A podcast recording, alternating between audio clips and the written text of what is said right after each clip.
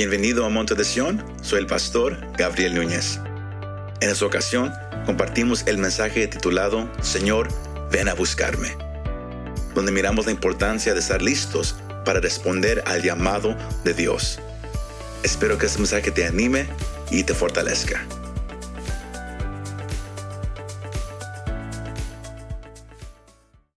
Esta tarde queremos compartir en este Día del Padre un mensaje que, Dios ha puesto en mi espíritu.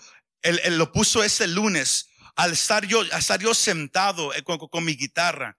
Estaba yo teniendo un día un poco difícil porque yo, podía sentir algo, algo en mi espíritu como que algo no andaba bien, sino eh, hice algo que, que, no había hecho yo en un buen tiempo y fue agarrar mi, mi guitarra y la agarré y empecé a, a, a tocarla nomás nomás acordes, ahí nomás sentado. Cuando, cuando, cuando de repente Dios trajo a, mi espíritu el canto que cantamos hace un, hace un momento atrás. E, es un canto viejo que, que, que, antes yo, yo, yo, lo cantaba solo en mi cuarto y, y, Dios me lo trajo una vez más a mi espíritu, nomás de, de la nada. Y estaba yo sentado hablando al Señor. ¿Cuál es el, el, el, el mensaje que, que tienes para tu pueblo este domingo? ¿Qué es lo que quieres que, que, que la iglesia escuche? ¿Qué es lo, que tú demandas de nosotros? Y, luego al cantar este canto llegué a, la última frase del coro, que, la cual usted y yo cantamos hace unos momentos, que dice, cuando el sacerdote se duerma y la multitud se vaya, cuando nadie quiera obedecerte, Señor, ven a buscarme. Señor, ven a buscarme. Esa fue la frase que estaba en mi espíritu. Señor, ven a buscarme. Y ese es el título de este mensaje. Señor, ven a buscarme, porque igual como quiero presentar a través de este pasaje, un, un, un, personaje en la Biblia que muchos quizás ya conocen, la vida de, este hombre llamado Samuel. Y, y, vamos a mirar la, la, vida de este hombre cuando él era un joven, no nomás un joven, pero también un niño, y la situación y la condición que estaba pasando, no nomás en el templo, pero también en, en esa nación. Porque cuando, si usted toma el tiempo en su casa y lee eh, eh, este, este, este libro de Primera de Samuel, eh, el enfoque, los primeros 12 y 13 capítulos es la vida de este hombre. De, cómo el pueblo de Israel estaba al, final del periodo de los jueces. Como, como Dios había, había levantado varios hombres y mujeres cuando, cuando la nación de Israel venía a Dios por un tiempo y luego de repente se regresaba. Servía a Dios por un tiempo y luego regresaba a, a vivir igual como los demás.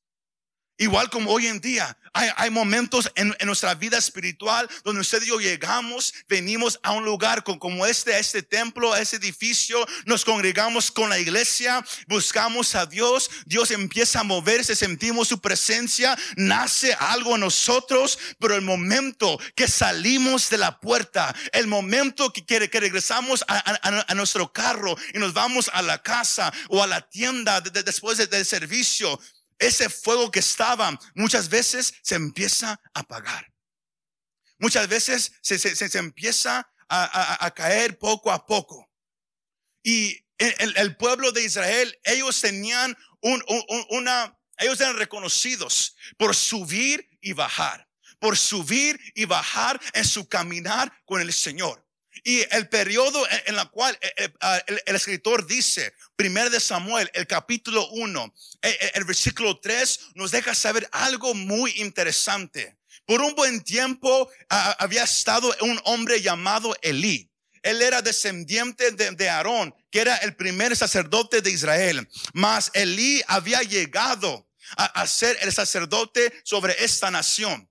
Mas el celo, el fervor que este hombre un día tuvo, la pasión que este hombre un día tenía por el Señor, lo más que los años pasaron, lo más que él se empezó a envejecer poco a poco, el fervor por Dios empezó a decaer, la pasión por Dios empezó a decaer. Y, y, y como sabemos, Porque cuando toda la pasión de este hombre empezó a decaer, entonces empezamos a, mirar lo que empezó a suceder en la nación de Israel.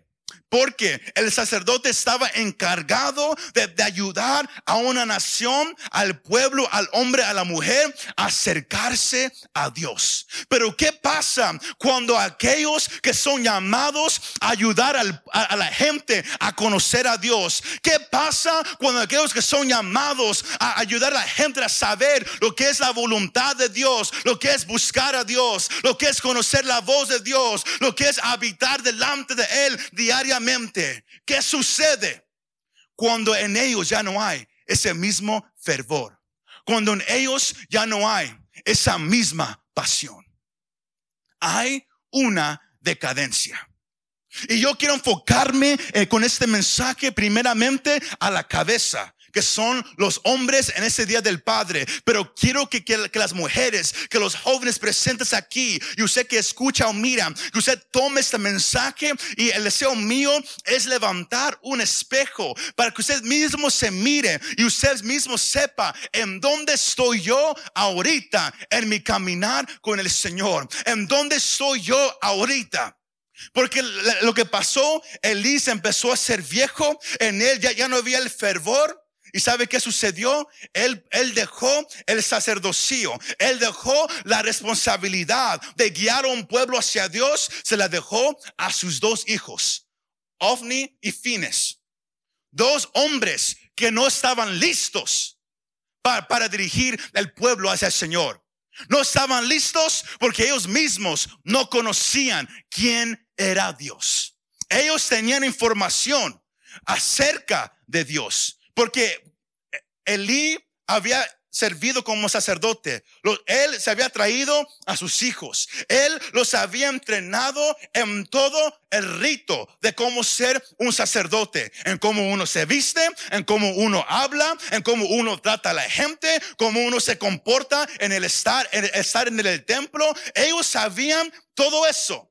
Mas él nunca les enseñó lo que era tener un conocimiento íntimo de quién era Dios. Se me va siguiendo esta tarde, iglesia. Porque es una cosa que usted se siente aquí y usted tenga información de quién es Dios. Es una cosa que, una persona cargue una Biblia en su mano, que se, que se vista con, con, saco y corbata, que entre a una iglesia una vez a la semana, una vez al mes o de vez en cuando. Es una cosa tener conocimiento acerca de Dios y es otra cosa el conocer a Dios. ¿Y sabe qué? Esos hombres, la Biblia no habla bueno de ellos. La, Biblia habla de, una manera indigna acerca de esos hombres. Porque si usted lee su casa, comenzando desde el, capítulo 2, el versículo 12 hasta, hasta el final del capítulo 2, usted mira cómo esos hombres actuaron y cómo empezó a afectar a toda la nación.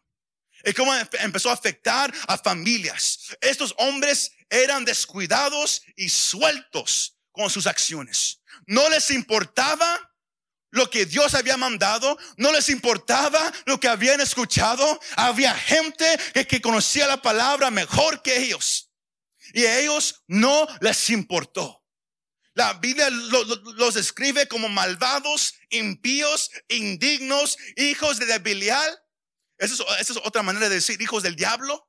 Yo no sé si usted, alguien un día le, ha llamado hijo del diablo. Amén, pero es algo serio cuando alguien diga, tú eres un hijo, tú eres un hijo del diablo. Amén. Más, si usted no, no, no conoce a Dios como Señor y Salvador, usted es un hijo del diablo. Suena un poco duro, pero se lo, tengo que decir. Amén. Por estos hijos de Eli no servían para nada. Ellos, si usted lee 1 Samuel 2.22, ellos no nomás actuaban de, una manera equivocada. Ellos no nomás entraban y ni, les importaba lo que era hablar con Dios, ni les importaba lo que era presentarse con Dios. Pero ellos también empezaron a robar a Dios. Porque el sacerdote había una ofrenda de carne que se, que se, que se ofrecía a Dios. Y eh, eh, había individuos que, que, cuando ellos venían traían un poco de carne para ofrecérselo a Dios y ellos ponían la carne a hervir y, luego le, ofrecían la mejor parte a Dios. Y lo, y lo que sobraba era para que comieran los sacerdotes del templo. Más, esos hijos de Eli, ellos no les importaba lo que Dios había mandado. Ellos entraban y antes que, que, que, el pueblo pusiera la carne a hervir, cuando la carne todavía estaba cruda, ellos entraban y ellos demandaban que se les diera lo mejor a ellos primero. Y ellos no tomaban en cuenta el mandamiento de Dios. Y esos, hombres eran sueltos con sus acciones. Ellos estaban casados, pero 1 Samuel 2.22 nos deja saber que ellos empezaron a acostar con las mujeres que servían en el templo también. Si no, no, no nomás había, un, no nomás había falta de respeto hacia Dios en la ofrenda, pero ahora había perversidad en la iglesia. Había una actitud mala en medio del pueblo de Israel y todos sabían lo que estaba pasando, mas nadie hacía nada. El sacerdote Elí sabía lo que sus hijos estaban haciendo, mas por su amor como padre, él no quiso corregir a sus hijos. Estamos viviendo ahorita usted y yo en, una sociedad igual como, como, como la condición en la cual Israel se encontraba en ese momento. El tiempo no me alcanza para dejarles saber todo lo que está pasando en medio del pueblo de Dios, especialmente en los Estados Unidos, cómo se han levantado tantos casos de abuso sexual entre pastores, entre predicadores, entre cantantes, cómo hay gente que ahora busca más el micrófono, que busca más el ministerio, debes de buscar la presencia de Dios. Hay gente que entra ahora a la iglesia y no viene con ningún deseo de encontrar a Dios. No viene con ningún deseo de mirarlo cara a cara. No viene con ningún deseo de que Dios le hable. Nomás entra a escuchar y irse porque nomás están viviendo igual como los hijos de Eli. En ellos no hay un deseo de cambiar. No hay un deseo de que Dios los use. No hay un deseo de que Dios les hable. Ellos nomás quieren hacer el rito que ellos aprendieron desde niño. Nomás hacerlo. Aquí soy bien y me voy. Cuando Dios ya no quiere eso. Tenemos padres igual como Elí que miran a sus hijos portándose mal, a sus hijos de, una manera equivocada, mas no hacen nada para corregirlos. Se ha perdido, oh, casi se me salía, almost came out, I was close. Ah, eh, se ha perdido el valor del hombre de ser un padre hoy en día. Se ha perdido hombres fuertes hoy en día. Hoy en día la sociedad quiere hacer la mujer como el hombre y quiere que el hombre sea débil. Quiere que, el hombre se haga a un lado. Quiere que el hombre ya, ya no esté enfrente en el papel que Dios le ha dado. Y el hombre felizmente dice, está bien y se hace a un lado. Cuando Dios quiere levantar hombres fuertes hoy en día, Él quiere levantar padres fuertes hoy en día, porque la sociedad está cayendo y es porque los padres fuertes ahora hay muy pocos. Está muriendo una generación de hombres que conocían a Dios, de hombres que ardían por Dios, de hombres que amaban a Dios y corregían a sus hijos y, los instruían en el camino del Señor. Esa generación poco a poco se está muriendo y Dios quiere levantar una generación igual una vez más.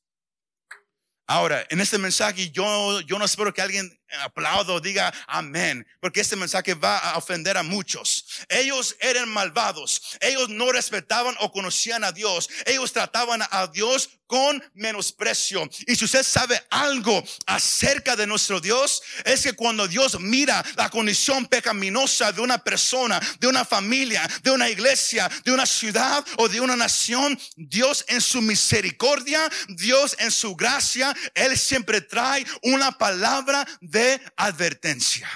Y gracias a Dios por esas palabras de advertencia. Porque si Dios no nos corrige, si Dios no nos advierte, usted y yo vamos a, morir en el pecado y ser perdidos para siempre. Pero el amor de Dios es un amor de un Padre eterno, un amor de un Padre que que quiere mirar, que, aquellos que, que, le conocen vivan de acuerdo a su palabra y aquellos que no lo conocen, que vengan a conocerlo como Señor y Salvador. Y por eso Él habla a veces mensajes duros para despertar a su pueblo, para sacudir al que ha dormido y prender el fuego una vez más en aquellos que han perdido la pasión por su presencia. Más, todo pecado Dios lo va a juzgar. Muchos aquí ya, ya saben eso. Dios tiene que juzgar el pecado, iglesia. La palabra de Dios nos manda, porque Dios en su naturaleza, Él es perfecto. Y Él tiene que juzgar y condenar el pecado. Dios no juega con el pecado. Muchas veces pensamos que porque Dios es amoroso, Él es misericordioso y Él es lleno de gracia, más allá de, lo que se Dios merecemos, que podemos vivir como queremos. A cabo Dios me ama, a cabo Él es misericordioso, a cabo Él es lleno de gracia.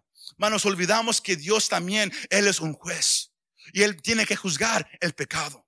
Hebreos capítulo 4, versículo 13. Si usted lo, quiere escribir, lo quiere escribir o lo quiere buscar, la palabra de Dios nos deja saber que no hay cosa creada oculta a su vista, sino que todas las cosas están al descubierto y desnudas ante los ojos de aquel a quien tenemos que dar cuenta.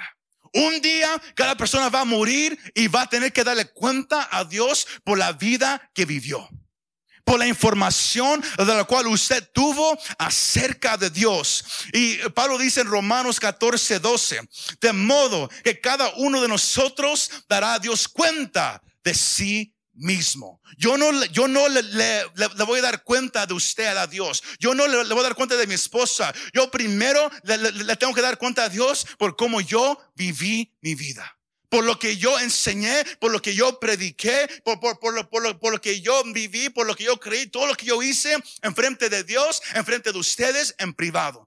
Todo va a venir un día a la luz y Dios va a juzgar cada acción de todos nosotros.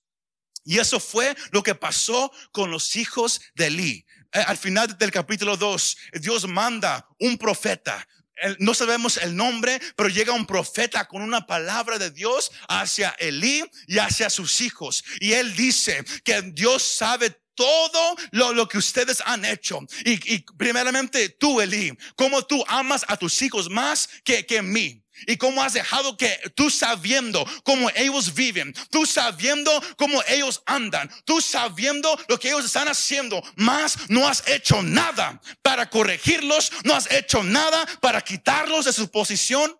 Ahora vendrá sobre tú y tu familia a curse, se dice en, inglés.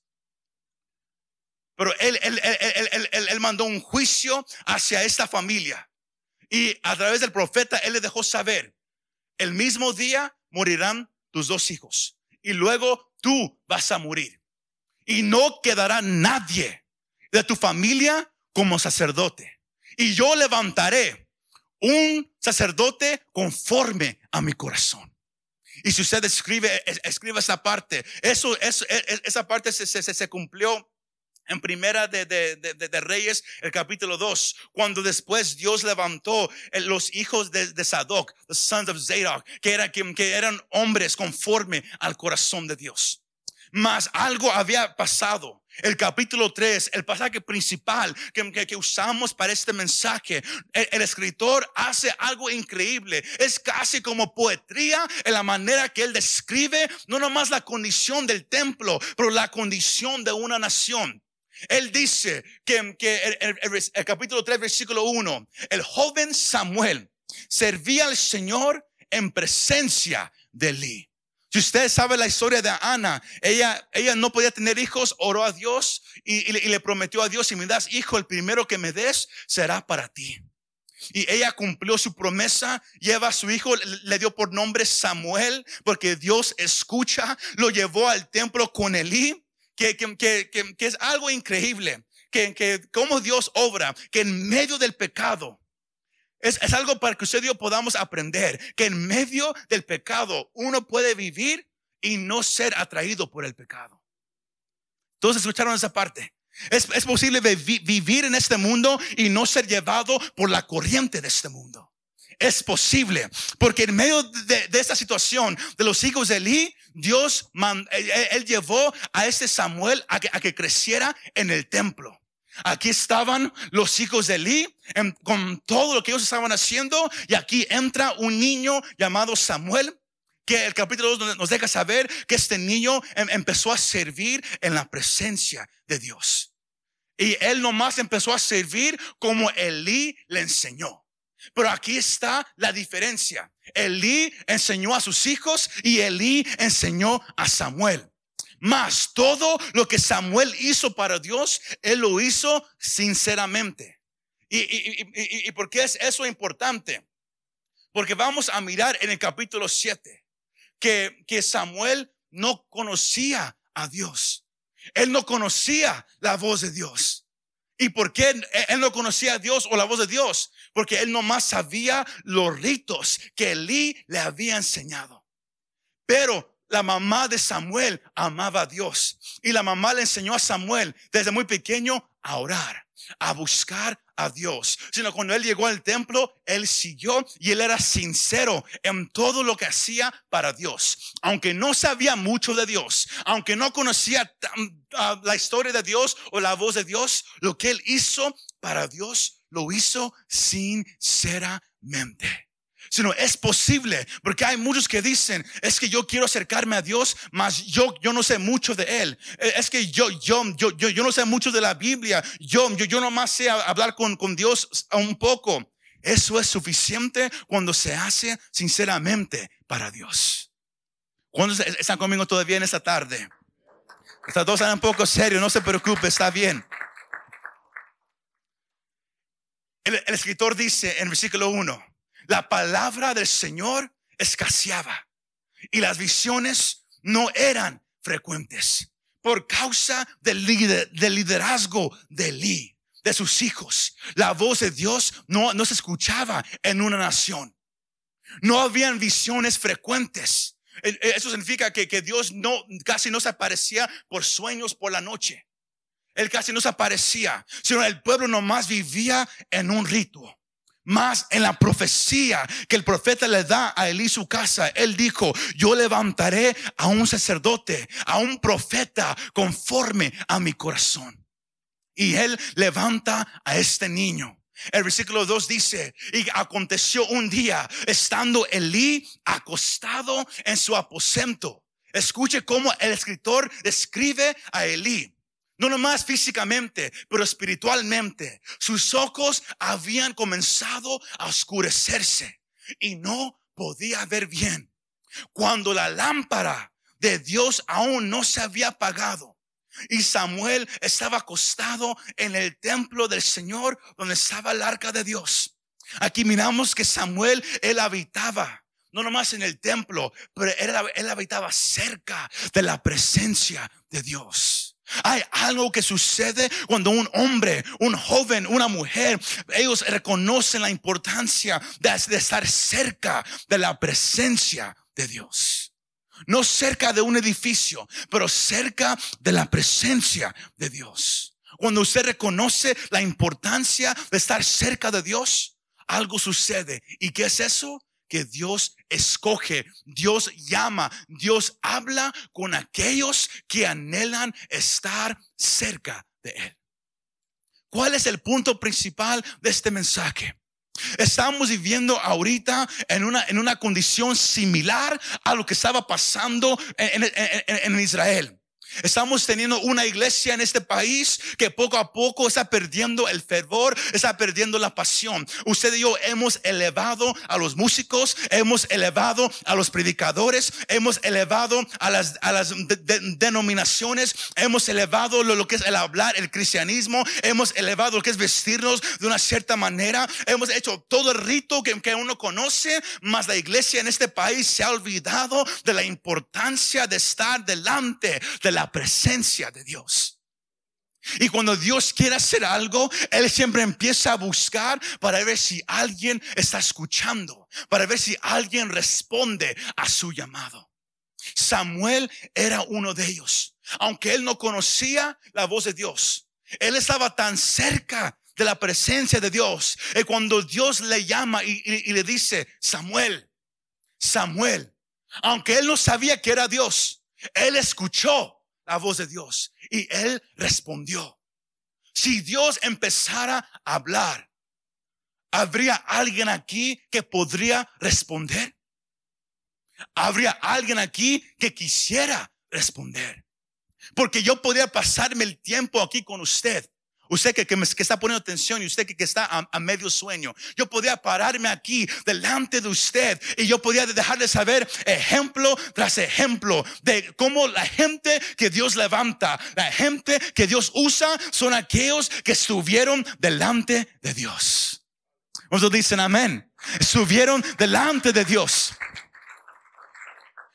Aquellos como Samuel, aquellos como Moisés Éxodo 32 y 33. Moisés sabía estar delante de Dios. Más, si usted lee la historia de, Moisés, Moisés nunca buscó a Dios. Dios lo buscó a él. capítulo 3, las, eh, había una zarza que estaba ardiendo y era Dios llamando a Moisés. ¿Y qué hizo Moisés? Él se acercó porque algo lo estaba trayendo y él respondió. Y fue ahí donde él comenzó a tener una relación con Dios. Al punto desde que en el capítulo 33, cuando, cuando, cuando, la nación había pecado y Dios les había, les había dicho, yo no voy a ir con ustedes. Las, las promesas las voy a cumplir. Tendrán la, la, tierra de leche y miel. Ustedes tendrán un ángel que va delante de ustedes. Las promesas son de ustedes. Lo sobrenatural es de ustedes. Mas mi presencia no irá con ustedes. El pueblo dijo, se quedó callado. Y Moisés ni lo pensó. Él dijo, si tu presencia no va con nosotros, yo no quiero ir. Hoy en día hay gente que, busca el milagro, busca la mano de Dios, busca que Dios haga algo, mas no quiere nada con Dios. Buscan las promesas de Dios. Buscan que, que Dios cumpla lo que Él dijo que va a hacer, mas no quieren nada con Dios y están felices. Porque recuerde, Dios había dicho, la tierra de, leche y miel es, tuya. El ángel va a ir con ustedes. Tendrán protección, tendrán la promesa, tendrán lugar para vivir, tendrán comida, tendrán ropa, tendrán todo. Todos aquí dirían, praise the Lord, hallelujah. Dios ha contestado mis oraciones. Mas él dijo, mas yo no iré con ustedes. Yo no iré con ustedes. Y Moisés dijo, yo prefiero estar pobre, yo prefiero no tener trabajo que vivir mi vida sin ti. Josué era igual. Ahí mismo en Éxodo dice que Moisés habitaba en esa tienda de encuentro. Y, y dice que cuando Moisés se iba a su casa, Josué nunca se apartaba de ese lugar. Nunca. Él vivía en la presencia de Dios. Y cuando Dios buscó a alguien para dirigir al pueblo después que Moisés se murió, él sabía, yo sé a dónde ir. Hay alguien que me ha estado buscando desde que era joven. Y yo sé que si, que si yo hablo, él responde. Y fue Josué. Isaías, Isaías capítulo 6, cuando, Dios hace una pregunta, ¿Quién irá a, decirle a mi pueblo? ¿Quién irá a predicar mi palabra? ¿Quién irá a compartir? Isaías dijo, Señor, ven a mí, yo iré. I'll go. Yo iré. Pero ¿por qué? Isaías no fue el que buscó a Dios. Dios buscó a Isaías. Dios lo buscó a él. El tema es, Señor, ven a buscarme. En este momento que estamos viviendo, hay iglesias tan muertas que, que, que, uno, uno puede entrar y dormirse bien agustamente. Dios quiere levantar templos, Él quiere levantar grupos de gente que arden por su presencia. Que aunque sean pobres, aunque no tienen trabajos, aunque, aunque usan los mismos zapatos día y noche, que ellos vengan y dicen, tu presencia es suficiente para mí. Yo no necesito la promesa, yo no necesito el milagro, yo no necesito estar arriba, yo no necesito, yo necesito un micrófono, yo no quiero que, que, la gente sepa mi nombre, yo no quiero que me miren, yo no quiero que me busquen, yo solamente te quiero a ti. Fue lo que Samuel tenía. Y cuando Dios buscaba a alguien para levantar a un pueblo muerto, él dijo, ahí hay un joven. Porque cuando Dios le habla a Samuel, él, él era un joven ya. Él dice, yo sé que hay un joven que, me que, que, que, va a responder a mi voz. Segunda de Crónicas 16:9 nos deja saber esto. Había un profeta hablándole al rey Asa y, y lo estaba regañando. Y él dice algo bien importante, que los ojos del Señor están sobre todo el mundo, buscando a ver si hay alguien, alguien que responda a Dios. Porque como humanos, usted puede decirlo, yo lo puedo decir, pero no, es verdad. Usted y yo solos no podemos buscar a Dios. El Señor Jesús dice en, en Juan que Él es el que nos llama. Él es el que nos atrae a Él. Por eso el Señor Jesús dice, nadie viene al Padre si qué, si no es por Él.